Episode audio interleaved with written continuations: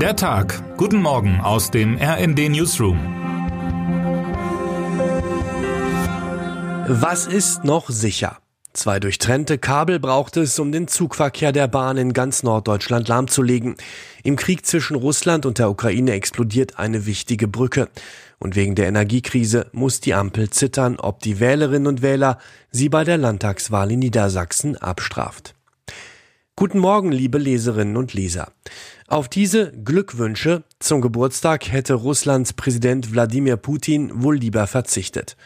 Happy Birthday, Mr. President, sang Hollywood-Legende Marilyn Monroe in einem Video des Sekretärs des ukrainischen Sicherheitsrats Alexei Danilov gestern. Dazu stellte Danilov Aufnahmen von der teilweise zerstörten Krimbrücke. Nur einen Tag nach dem 70. Geburtstag Putins war die Brücke gestern Morgen von einer schweren Explosion erschüttert worden. Nach russischen Behördenangaben explodierte ein vom Festland kommender Lastwagen, woraufhin sieben mit Treibstoff gefüllte Kesselwagen eines Güterzugs in Brand gerieten. Das Bauwerk, das als Herzensprojekt des Kreml-Chefs gilt und von ihm 2018 persönlich eingeweiht wurde, wurde schwer beschädigt. Während die Bilder der Zerstörung in der Ukraine zumindest mit Genugtuung und teilweise mit Hohn aufgenommen wurden, droht sich die Kriegslage durch den Vorfall weiter zu verschärfen.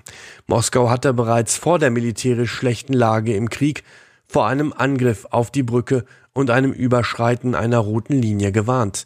Mittlerweile steht der Kreml-Chef ob der jüngsten Rückschläge bei der Invasion unter hohem Druck. Wie wird Putin, der zuletzt häufiger offen über den Einsatz von Atomwaffen sprach, reagieren? Wer genau hinter dem Vorfall steckt, ist noch unklar. Putins Wut über den Vorfall dürfte dennoch groß sein, selbst wenn die Brücke Stunden nach der Explosion teilweise wieder für Züge und Autos freigegeben wurde. Weit in die Ferne blicken musste man gestern allerdings nicht, um zu begreifen, wie unsicher die Lage und wie anfällig der Wundepunkt Infrastruktur in diesen Zeiten ist. Um kurz nach 7 Uhr stoppten plötzlich sämtliche Züge auf den Strecken in Norddeutschland. Tausende Reisende waren betroffen, strandeten an Bahnhöfen, über Stunden ging nichts mehr. Die Bahn sprach zunächst von Reparaturarbeiten an der Strecke. Nur Stunden später war klar, es handelte sich um Sabotageakte an gleich zwei Orten. Ziel war der digitale Zugfunk, ohne den der Bahnverkehr nicht reibungslos geregelt werden kann.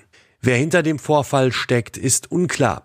Aus Sicherheitskreisen heißt es jedoch, dass der oder die Täter sehr genau über die technischen Systeme der Bahn Bescheid gewusst haben müssen.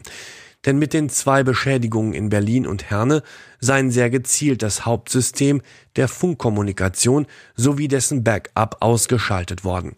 Der Vorfall zeigt, dass der Schutz der kritischen Infrastruktur in Deutschland noch immer extrem lückenhaft ist, kommentiert mein Kollege und RND-Hauptstadtkorrespondent Tim Sent Ivani. Zur Cybersicherheit gehört eben auch der Schutz vor gezielten physischen Attacken auf die Computerinfrastruktur. Das kostet viel Geld, aber es rettet im Zweifel Leben.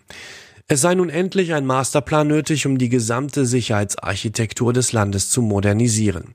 An Unsicherheit vor Wahlen haben sich die Parteien in Deutschland derweil wohl gewöhnt. Nicht selten ist es in der jüngsten Vergangenheit vorgekommen, dass Umfragen sie stärker oder schwächer gesehen haben, als das Wahlergebnis es dann zeigte.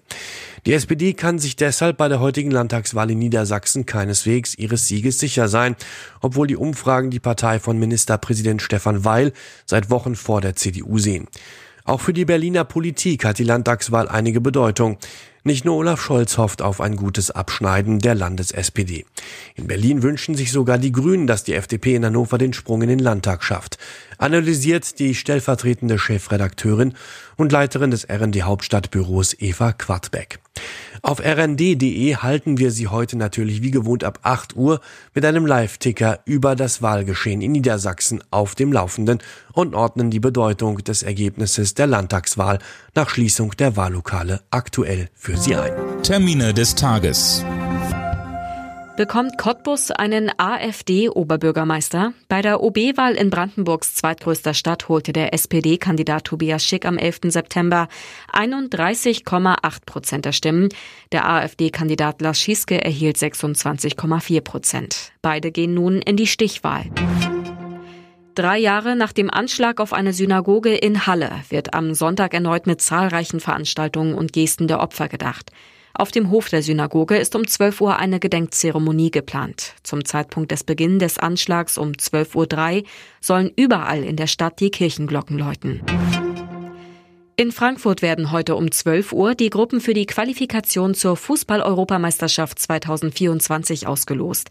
Insgesamt 53 Teams werden dabei auf zehn Gruppen verteilt. Gastgeber Deutschland ist für die Endrunde in gut eineinhalb Jahren gesetzt und nimmt nicht an der Qualifikation teil. Was heute wichtig wird. In Österreich können heute rund 6,4 Millionen Bürgerinnen und Bürger das Staatsoberhaupt wählen.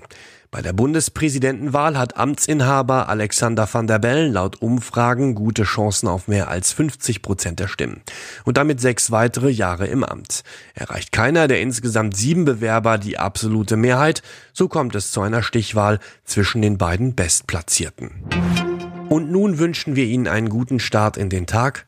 Text Sabine Gurol, am Mikrofon Eileen Schallhorn und Dirk Justes. Mit rnd.de, der Webseite des Redaktionsnetzwerks Deutschland, halten wir Sie durchgehend auf dem neuesten Stand. Alle Artikel aus diesem Newsletter finden Sie immer auf rnd.de slash der Tag.